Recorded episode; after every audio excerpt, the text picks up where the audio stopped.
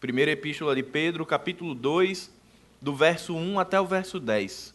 Diz o texto: Portanto, deixando toda maldade e todo engano, fingimento, inveja e toda difamação, desejai o puro leite espiritual, como bebês recém-nascidos, a fim de crescerdes por meio dele para a salvação. Se é que já provastes que o Senhor é bom. Chegando-vos a ele, a pedra viva, rejeitada pelos homens, mas eleita e preciosa para Deus. Vós também, como pedras vivas, sois edificados como casa espiritual, para ser de sacerdócio santo, a fim de oferecer sacrifícios espirituais aceitáveis a Deus por meio de Jesus Cristo. Por isso a Escritura diz: Ponho em Sião uma pedra angular, eleita e preciosa. Quem nela crê não será desapontada.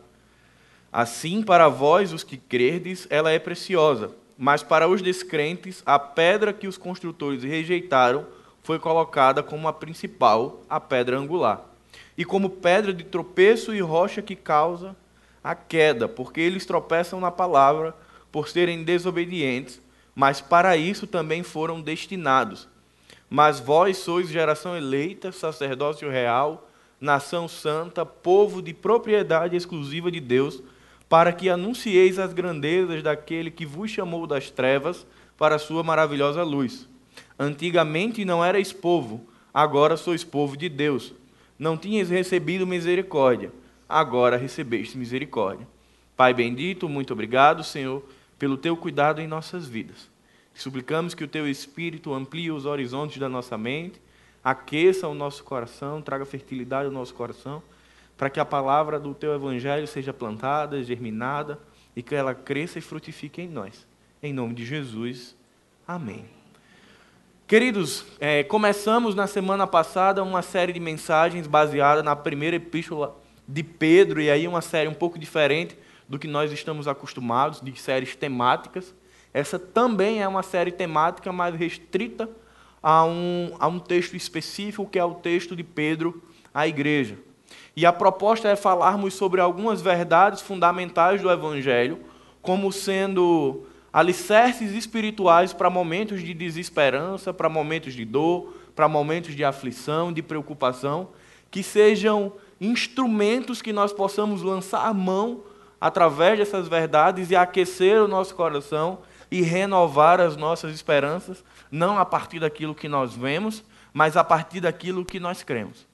Quando a gente olha para o texto de Pedro, essa primeira epístola, se nós fôssemos pregá-la versículo por versículo, ponto por ponto, talvez a gente levasse aqui seis, sete, oito meses para explorar a carta toda.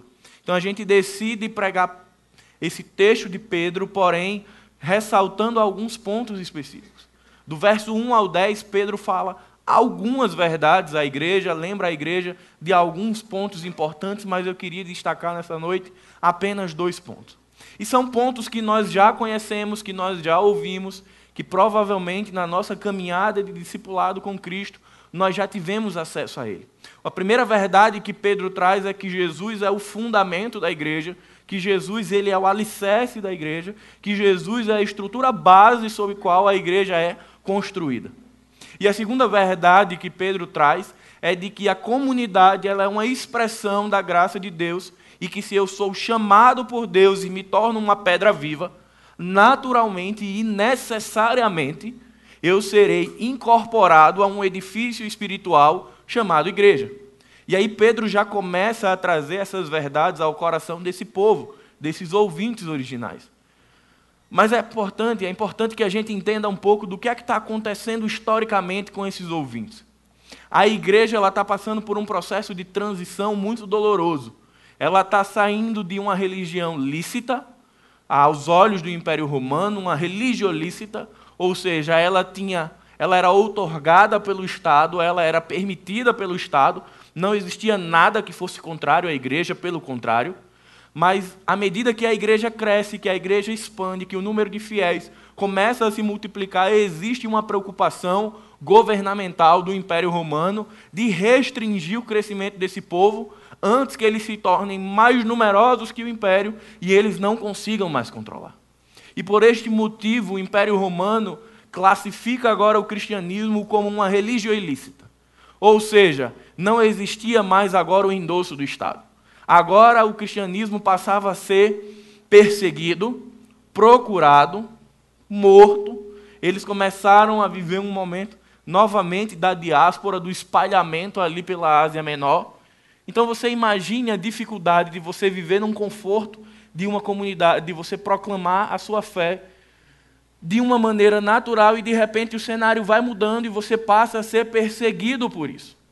E aquela liberdade que antes você tinha, agora lhe foi tirada, e agora lhe sobrevém uma iminente perseguição. É natural que o povo, por, uma, por um comportamento de autodefesa, tendesse a se espalhar e ir embora.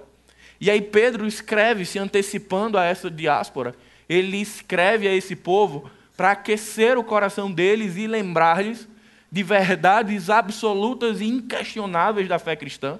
E aí Pedro não se propõe a inventar a roda. Pedro não se propõe a tratar temas complexos com a igreja, mas ele quer tratar de uma maneira simples, objetiva e prática como viver tempos difíceis a partir do nosso fundamento. E aí a gente precisa pensar em algo chamado efeito manada, ou teoria da conformidade social. O que é que é isso?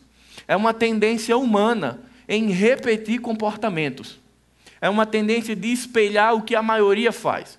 Se a maioria das pessoas se vestem de uma forma, a minha tendência para me conformar a um grande grupo é me vestir semelhante. Pensa isso no contexto dos ouvintes da primeira epístola de Pedro. Todo mundo passando a ser perseguido. A tendência do homem não é sofrer, ninguém quer ser perseguido. Então a tendência é que algumas pessoas começassem a vamos embora daqui. Ou vamos negar a fé e sair desse modelo de religião ilícita e voltarmos a ter paz.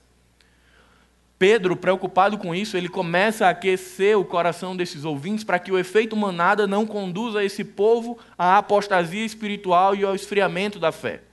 E quando a gente olha, a gente percebe que hoje essa preocupação ela ainda é comum. Vivemos um momento onde a igreja ela tem sido cobrada pelo próprio ambiente cristão, porque ela precisa ser pop, ela precisa ser moderna, ela precisa ser contextual, ela precisa ter destaque, ela precisa ter holofote. E nós vamos percebendo que boa parte das igrejas elas vão sim adotando esses mecanismos, mas não por entendê-los como um método de crescimento do reino, mas porque eu preciso me parecer com o movimento geral. Mas eu louvo a Deus porque a nossa igreja não é essa igreja. Nós não estamos preocupados em sermos uma igreja pop. Nós não estamos preocupados em ser uma igreja moderna. Nós estamos preocupados em ser uma igreja bíblica. Obviamente que usamos recursos tecnológicos para isso, mas a nossa preocupação são com os fundamentos da fé. E aí a gente vai percebendo e a gente vai tendo acesso a um estudo de 1951 feito por um polonês, onde ele começa a demonstrar o efeito manada, que vai ser o ponto a partir do qual nós vamos pensar nessa noite de como deve ser a nossa reação diante do que nos espera aí fora. Se nós devemos ser como a maioria ou, se nós devemos entender a diversidade da qual a singularidade do Evangelho espalha sobre a Terra. Em 1951, o polonês Solomon Ash ele faz uma pesquisa. Ele traz algumas pessoas, dezenas de pessoas, alguns atores e diz: Olha, eu vou colocar três imagens. As três imagens são diferentes, mas eu preciso que vocês, ao serem questionados, digam que todas são iguais. E eles concordam. O pesquisador vai e traz uma outra pessoa. E essa ele não diz como vai ser a pesquisa. E ele coloca, coloca ela no rabo da fila. E vai chamando todo mundo e perguntando: e aí, essas imagens são iguais? E todo mundo dizendo: sim, são iguais, sim, são iguais, sim. E aí 10, 20, 30, 40, 50 pessoas sim são iguais. Quando chega a vez do último, ele está olhando as imagens, ele está vendo coisas diferentes, mas ele diz o quê? Tudo é igual. Porque, enfim, ninguém quer ser o patinho feio da história. Ninguém quer ser o diferente no meio da multidão. Então, essas questões a gente toma como ponto de partida para pensarmos a realidade do Evangelho e de como nós precisamos preservar as verdades básicas da fé. Será que em algum momento da nossa jornada espiritual nós não já fomos levados para longe de Deus ou para longe de um caminho de discipulado, porque simplesmente a maioria não estava indo por esse caminho? Quantas vezes nós não construímos opiniões que não são nossas, mas são dos outros? Eu usei o exemplo com o pastor Arthur de manhã, de tarde, agora a Márcia está aqui, ela vai concordar. Você pega o estilo do pastor Arthur, havaiano, um negócio moderno. Todo mundo diz que é bonito. Márcia diz que é também lindo. Como é que a gente diz que não é, se todo mundo está dizendo que é? A nossa tendência é dizer, não, realmente, eu vou comprar uma camisa havaiana para mim também. Você veja, viu? Então, perceba como a gente, muitas vezes, a gente vai sendo castrado porque nós não queremos ser diferentes. Então, muitas vezes alguém diz, não, porque eu não concordo com isso daqui. E aí outro diz ali, eu não concordo, não concordo. E a gente que nem tinha opinião sobre aquilo, a gente diz, é, eu também não concordo. E pega uma bandeira e começa a agitar uma verdade que nem conhece. Simplesmente porque estamos sendo levados pelo fluxo natural das coisas, pela vibe, a gente não quer ficar de fora porque a gente precisa estar no meio da massa e a gente precisa estar junto com todo mundo, então eu não quero ser diferente por isso. Mas quando eu olho para o Evangelho, eu entendo que eu preciso, em alguns momentos, ser diferente, porque eu não posso abrir mão de algumas verdades básicas da fé cristã. E aí a gente vai ouvir algumas pessoas pregando hoje um evangelho que desconsidera Jesus como centro, como fundamento, e colocando o homem como esse fundamento. E eu não posso me conformar e ir nessa moda ou nesse movimento de massa e achar que isso faz parte. Eu preciso lançar mão da verdade de que Jesus Cristo é o alicerce, o fundamento, a estrutura base da minha fé. E se eu perco isso de vista, na verdade eu perco todo o evangelho. Se eu tiro Jesus do evangelho, não tem evangelho, não tem igreja, não tem discípulo, não sobra nada.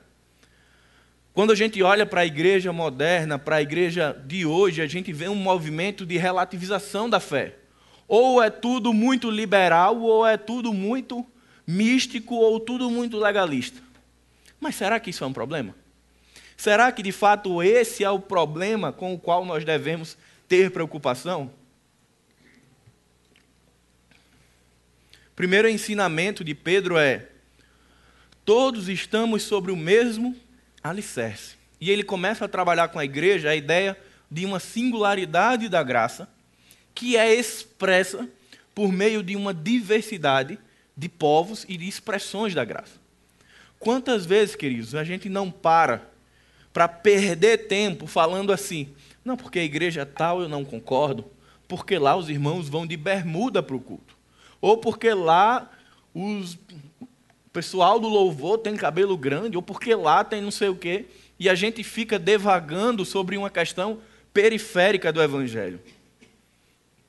Eu me lembro que anos e anos atrás, eu estava num carro, indo para uma praia, e eu escuto o seguinte, e isso me marcou.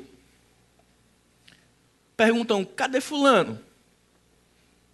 E aí a pessoa que está do lado responde assim: pior do que desviado. Diz, pronto, pior do que desviado, sobrou o quê? A outra pessoa diz, está na Batista. Acreditem pior do que desviado para aquela pessoa estar na igreja batista. Como é que a gente compreende um evangelho que é singular, que tem como base Jesus, mas eu fragmento, eu picoto o evangelho e eu classifico as igrejas? E às vezes a gente pensa assim, eu jamais faria isso, mas a gente se pega fazendo isso. Questionando a fé do outro porque a gente está preocupado com periferia, com coisas que Jesus não está nem aí. Jesus não estava preocupado com quem tinha cabelo grande, com quem estava usando uma tatuagem, com quem estava usando brinco, com quem estava usando. Gente, Jesus estava preocupado em encontrar pecadores e falar da mensagem que transforma pessoas. E ele fez isso de muitas formas. Ele sentou com um publicano, ele teve seus pés lavados por uma mulher adúltera, ele esteve com pecadores, ele quebrou paradigmas porque Jesus não perdeu tempo olhando se gostava ou não gostava da aparência de fulano ou ciclano. E às vezes nós, enquanto igreja, ficamos querendo nos apegar a essas questões e perdermos o time de proclamarmos o Evangelho, de aquecermos o coração de pessoas pela viva esperança que é Jesus, e não entendemos que por trás de toda essa penduricalha que vai adornando as igrejas, existe algo que é mais importante: Jesus. E sim, eu faço isso com um tom de crítica. Se nós olharmos a nossa realidade, quantas igrejas cristãs evangélicas da nossa cidade têm dado as mãos pelo bem do evangelho? Não acontece. Porque cada uma tem a sua verdade. Porque cada uma me parece que tem o seu Deus. As pessoas não entendem que eu sou irmão em Cristo Jesus dos meus queridos da Assembleia, da Presbiteriana, da Wesleyana, da Metodista, da Videira, da Vitória em Cristo. Nós pertencemos a uma igreja invisível. E aí é importante que a gente entenda o conceito de igreja, que vai muito mais do que o nosso templo físico aqui. O Evangelho vai nos falar de três igrejas. Uma igreja invisível que ela reúne todos os salvos em todos os tempos, em todas as épocas, em todas as regiões nela. Nós não vemos porque ela é atemporal. Vai haver a igreja visível, que é a igreja universal do reino de Deus. Pasmem, foi plágio. Existe essa igreja universal que compõe todos os salvos da nossa época e vai existir a nossa igreja, a nossa comunidade local, Igreja Batista Zona Sul. Só que às vezes nossa mente é cauterizada e eu penso que a minha igreja é o reino de Deus. O reino de Deus é a Igreja Batista Zona Sul. O reino de Deus é maior que a Igreja Batista Zona Sul. O reino de Deus é maior do que os batistas. O reino de Deus é maior que os assembleanos, é maior que os presbiterianos. O reino de Deus tem todas essas pessoas juntas como pedras vivas que constroem um edifício espiritual chamado Igreja Visível de Deus. E se eu não compreendo isso, eu fico preso em barreiras denominacionais, em histórias denominacionais, sem viver a realidade da graça. E eu fico dando esse testemunho pífio que eu falei aqui. Porque eu não consigo entender que nós somos co-irmãos, co-iguais em Cristo. Eu não consigo entender que, ah, Fulano é calvinista, mas Fulano é arminiano, não sei quem é pré-tribulacionista, Fulano é tribulacionista. Gente, isso não interessa. Às vezes a gente se apega demais a essas coisas. E tem gente que sabe discutir filosofia à luz da Bíblia, sociologia à luz da Bíblia, política à luz da Bíblia, ela só não conhece Jesus à luz da Bíblia. Mas eu sei a história de Calvino, de John Wesley, de... mas você conhece pelo menos a história de Jesus? Você conhece os ofícios, o ministério, a encarnação, a morte, a ressurreição, a ascensão? Não, não conheço. Então talvez eu ainda não conheça o alicerce da minha fé. E por não conhecer o alicerce da minha fé, é que eu fico por tantas vezes divagando sobre questões que não são tão importantes para a prática do Evangelho. Quando nós olhamos em Mateus a parábola dos construtores, eu acho extraordinária vocês vão lembrar que um construtor constrói e edifica sua casa na areia e o outro na rocha. Parece que um está em Genipabu e o outro em Jucurutu, né? Na verdade, não é, querido. A ideia do texto é que os dois estão no mesmo lugar, no mesmo. Só que um tem raízes superficiais, fica na areia. E um outro escava, escava, escava, escava, até chegar aonde? Na pedra. A minha pergunta para a minha vida e para nós enquanto igreja é onde está a sua raiz? Onde está a minha raiz? Está na areia, na periferia? Ou ela já desceu, se aprofundou e chegou naquele que é o alicerce do Evangelho? O segundo ensinamento de Pedro é que Jesus é pedra viva, porém rejeitada. Salmo 118, 22 e Isaías 28, 6 começa a trazer uma perspectiva judaica a respeito da rejeição. E aí, como muitas vezes nós não estamos familiarizados com os princípios básicos da fé, nós nos pegamos fazendo algumas coisas que não encaixam com o Evangelho. Quem aqui viu ou ficou sabendo do, do filme da Netflix que retrata Jesus como um homossexual? Alguém? A maioria, né? Quem viu o desfile da mangueira aqui? Eu também vi. Que ela traz Jesus como sendo ali a, a peça central do desfile. O que teve de crente revoltadíssimo, o que teve de crente em São Paulo depedrando a, a sede da Netflix, pessoas xingando publicamente a, a mangueira, e eu me pergunto, mas a gente está surpreso com a rejeição de Jesus? Será que rasgaram da Bíblia a parte que Jesus foi rejeitado e a parte que os profetas já anunciavam que isso ia acontecer e nós estamos surpresos?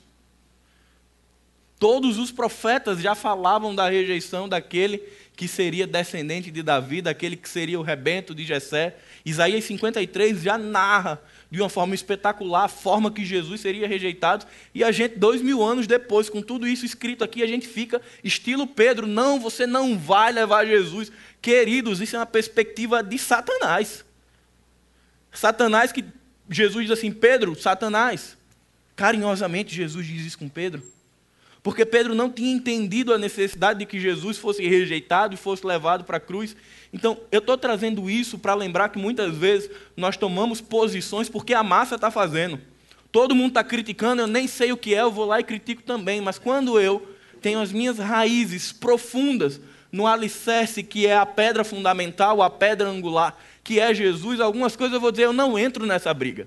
Porque isso não é proposta do Evangelho. E qual de fato é a proposta do Evangelho? É que nós sejamos pedras vivas.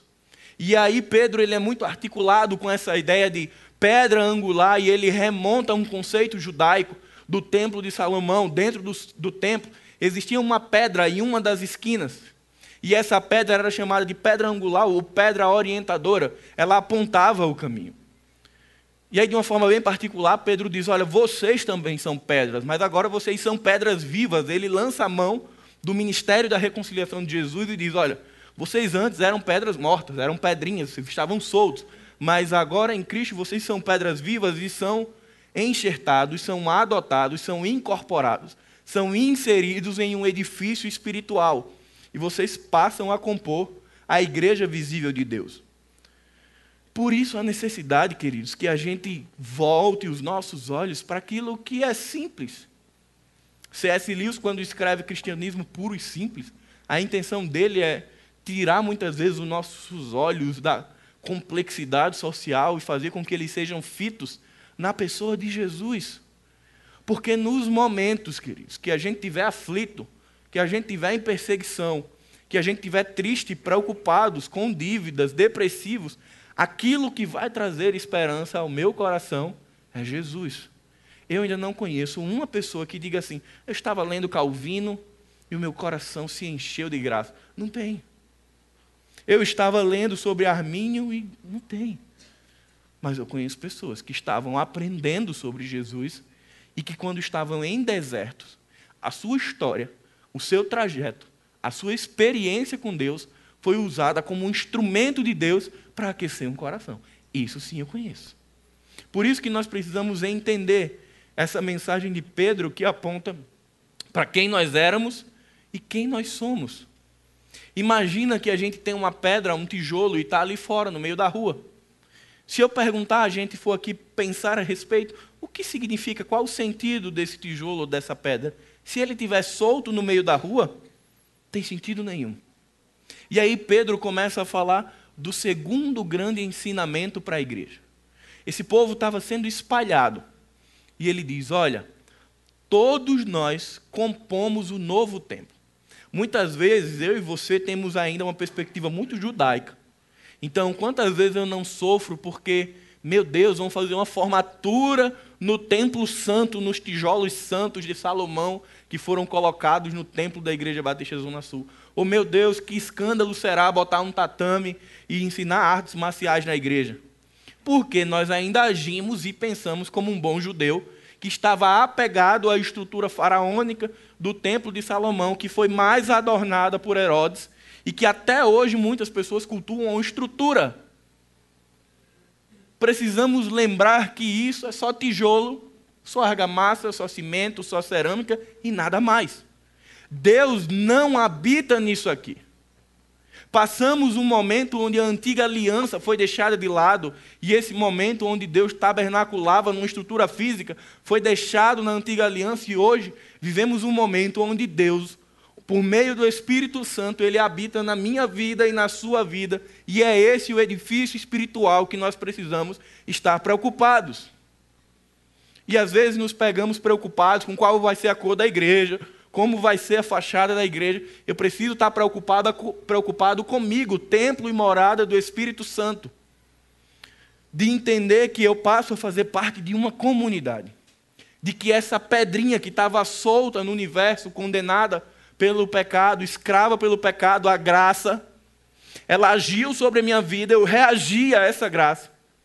Como o texto de Efésios capítulo 2 diz, eu estava morto em meus delitos e pecados, a graça age sobre mim, eu respondo à graça, e a graça me transporta, como Pedro diz, de um reino de trevas para agora um reino de luz. E esse reino de luz, queridos, ele não é sozinho. Infelizmente, vivemos um tempo onde tem muita gente achando que dá para ser cristão independente, cristão autônomo, cristão solitário. Isso não existe no Evangelho. Pensar igreja, pensar o Evangelho significa pensar comunidade. E um tijolinho só, ele perde o sentido. Quando é que nós entendemos o nosso propósito, a nossa função, o nosso papel no reino de Deus? É quando eu estou inserido em uma comunidade. Se eu pego uma pedra que está lá fora e eu quero dar sentido a ela, eu não encontro. Mas se eu pego essa pedra e coloco no muro que está sendo feito, ela passa a ter um papel específico. Seja um papel geral na história da redenção, ou seja um papel específico no tempo pelo qual Deus nos está usando. Mas ele só é encontrado dentro de uma comunidade. E é tão comum que a gente fique, às vezes, conversando, orientando os irmãos, dizendo: Eu não sei qual é o meu dom, eu não sei qual é o meu talento, eu acho que eu não sei fazer nada. Talvez porque você ainda não está inserido na comunidade. Mas talvez você pense: Eu estou na igreja há 10 anos. Porque às vezes estamos enganados achando que estamos na igreja porque estamos no templo. Conhecer liturgia de culto, conhecer história denominacional, dar aula em escola bíblica, isso não é ainda ser igreja. Ser igreja está além do que eu posso ver e do que eu posso definir como estrutura. Ser igreja está incluso dentro do propósito e da missão de Deus para a igreja. Quando eu falo de vocação, quando eu falo de uma caminhada missional, eu só encontro esse sentido quando eu estou com os meus irmãos em um mesmo propósito e eu consigo perceber a dinâmica do Espírito Santo me destinando para onde eu quero ir. Paulo passa um tempo onde ele quer decidir sozinho para onde ele vai e ele quer ir para a Europa. E o Espírito Santo diz: Você não vai para a Europa, você vai com Lídia para a Ásia. E a gente só vai percebendo isso juntos. E eu gosto muito de um termo que a Igreja Católica usa. Porque quando a gente pensa comunidade, a gente pensa também uma responsabilidade social, um papel social. E aí a Igreja Católica ela tem um termo específico para falar sobre o Papa. Ela chama ele de pontífice. Ou do latim pontífice, que é a ideia de construtor de pontes. E eu sou apaixonado por essa nomenclatura e eu me aproprio dela para lembrar que, enquanto discípulo de Jesus, que estou alicerçado na pedra angular que é Jesus, e que eu passo a compor uma comunidade cristã, porque Cristo, a partir da sua graça, ele me transporta de um reino de trevas, me coloca num reino de luz dentro de uma comunidade, ele tem agora um propósito. Essa comunidade passa a ter agora uma orientação missional e vocacional, que é construir pontes. É ser pontífice, é ser alguém que é um instrumento de Deus para levar outras pessoas a Jesus. No versículo 9, Pedro vai dizer alguns adjetivos do que é a igreja, e alguns são muito gostosos de ouvir: geração eleita, sacerdócio real, nação santa, povo de propriedade exclusiva de Deus. Fantástico ouvir isso. Mas por trás de cada adjetivo que Pedro dá, de cada afirmação que Pedro dá, para a igreja, para uma igreja que está sendo dispersa, existe uma responsabilidade dentro do reino de Deus. E aqui eu queria destacar apenas uma dessas responsabilidades: sacerdócio santo. Nós, discípulos de Jesus, nos tornamos sacerdotes. Na estrutura da antiga aliança, nós tínhamos um sacerdote e um sumo sacerdote. Somente o sumo sacerdote podia adentrar o lugar santo dos santos ou o lugar santíssimo. E ele ali era o intermédio entre o homem e Deus. E o sacerdote tinha a responsabilidade de ser aquele que iria entregar as ofertas a Deus como uma expressão de propiciação, de justificação pelo pecado. Mas com o momento da encarnação de Jesus se estabelece ali um momento da plenitude da graça e de uma nova aliança, onde esse Contato com Deus agora não precisa mais de um intermédio, de um sacerdote ou de um sumo sacerdote, agora é direto.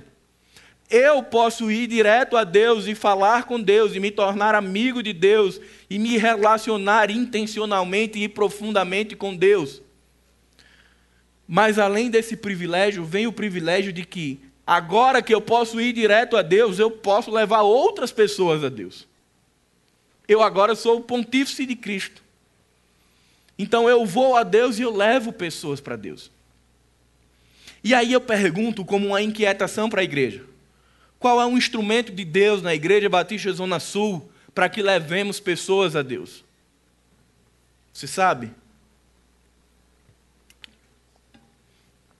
É célula. Você já conheceu uma pessoa chamada Eunuca? Você deve estar lembrando da Bíblia, né? Mas não é não. Eunuca é a pessoa que você está vendo na, na sua frente. Márcia está vendo a nuca de Bruninho. É isso que o culto nos permite. Eu não estou aqui questionando a importância do culto público ele é extremamente importante para a vida em comunidade, o culto público. Mas o culto público de adoração a Deus, ele não é suficiente para que eu conheça a vida do meu irmão. Quer ver como o efeito manada acontece? Talvez você se identifique. Vai terminar o culto e alguém vai perguntar: "E aí, meu irmão, como é que você está?" Qual é a resposta natural, gente? Tá tudo, mas está tudo bem com todo mundo mesmo? Ou é só efeito manada atuando na nossa vida? Ah, meu irmão, está tudo bem. Mas a gente sabe que não está nada bem. Mas como eu não quero ser diferente e todo mundo está dizendo que está tudo bem, não sou eu que vou dizer que está tudo mal. Então a gente já foi no efeito manada e nem percebeu. O que é que a célula, como instrumento de graça, faz? Não, está tudo bem, você vai precisar abrir sua vida. É na célula que eu conheço mais do que uma nuca. É na célula onde eu conheço os pecados, as tristezas, as mágoas, as feridas das pessoas, são, é nela onde as pessoas conhecem as minhas feridas. Então, se eu quero conhecer a Jesus e fazer parte de um evangelho que chega na pedra fundamental, que chega no alicerce, eu não estou dizendo que só existe a célula, mas eu preciso ter relacionamento. Na nossa igreja é a célula. Talvez você vá para uma outra igreja que não tenha célula, mas que tenha uma outra proposta. Mas eu preciso entender e me estruturar e cavar para conhecer e ser conhecido. Porque por meio dessa relação, dessa troca dentro da igreja, eu vou conhecendo a Jesus. E a célula e as pessoas, vocês, eu, que somos a igreja visível de Deus, nós somos a expressão do Pai hoje. Aquilo que eu tenho orado, que eu tenho pedido a Deus, as minhas questões, os meus problemas, Deus responde através de pessoas. Não podemos esperar que todas as vezes Deus tenha que usar a burra de Balaão porque ali é uma exceção à regra. E o fato é que muitas vezes nós queremos que a burra de Balaão volte, ou que as pedras clamem, ou que o anjo venha. Mas, queridos, Deus se manifesta por meio da igreja. E por isso que eu preciso viver dentro dessa casa espiritual, sendo uma pedrinha dentro do reino de Deus, que junto com outra pedrinha, que com outras pedrinhas, constrói um edifício espiritual que faz toda a diferença na sociedade. Mas enquanto eu não entender isso, enquanto eu achar que dá para ser crente de casa, que dá para ser crente sozinho, que dá para ser discípulo autônomo, eu vou abrir um meio espiritual, as coisas não vão acontecer. E quando vier o momento de desesperança, eu não vou ter o que lançar a mão. A minha oração nessa noite é de encorajar os irmãos sobre três verdades.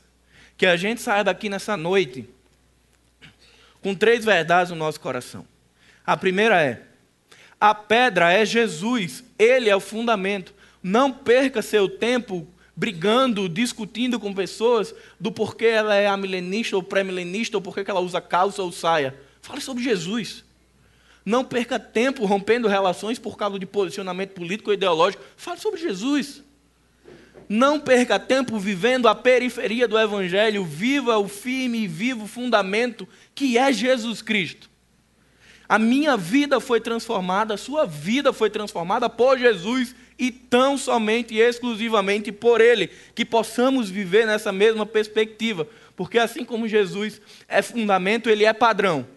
E a nossa resposta ao mundo precisa ser a partir de Jesus. A segunda verdade é: todos que tivemos um encontro com Jesus, precisamos fazer parte de uma comunidade espiritual. Enquanto eu não fizer parte de uma comunidade espiritual, eu vou viver numa atmosfera de desesperança. Então entenda que você foi transportado por Deus de um reino de solidão, abandono, escravidão, pecado, condenação, e Deus te deu o privilégio de ter uma família, de ter um povo para chamar de seu. Pedro termina o versículo 10 dizendo: Vocês não eram povo, vocês eram sós, vocês estavam espalhados, vocês não tinham identidade, mas agora vocês são povo que essa verdade possa entrar no meu coração e no seu. E que a gente decida fazer parte de um povo, o povo de Deus. E o povo de Deus é a igreja, é a comunidade. Porque é na comunidade onde o império do eu é destruído para que o reino de Deus seja estabelecido. Amém? Pai bendito, nós somos gratos, Senhor, porque o teu amor se manifesta em nós, Pai.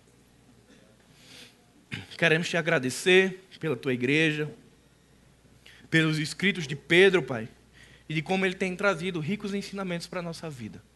Permite, Pai, que essas verdades fundamentais, que a verdade de que Jesus é o fundamento da nossa vida, que ela possa ser trazida ao nosso coração e que ela possa aquecer todos os dias a nossa vida. Nos lembra, Pai, de lutarmos contra a tendência do isolamento e da vida independente nos lembra, Pai, que nós precisamos do carinho, do cuidado, do afeto que só a comunidade cristã pode dar. Nos traz de volta, Pai. Nos coloca junto ao povo para vivermos a proposta de um evangelho simples. Que o amor de Deus, o Pai, que a graça de Jesus e que a comunhão do Espírito Santo esteja com cada um de nós, hoje e para sempre. Amém.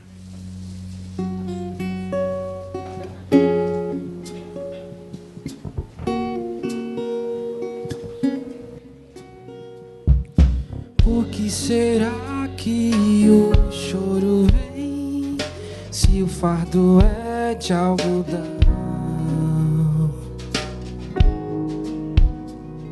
Tudo vai passar.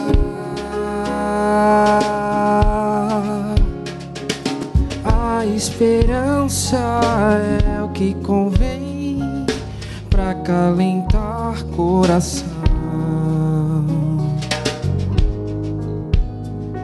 Não fique assim tão mal.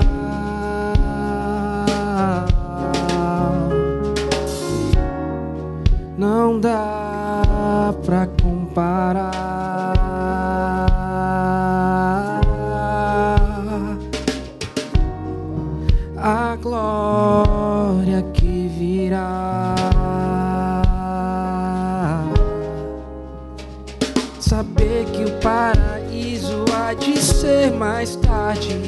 Saber que eternidade brilha pra nos conquistar.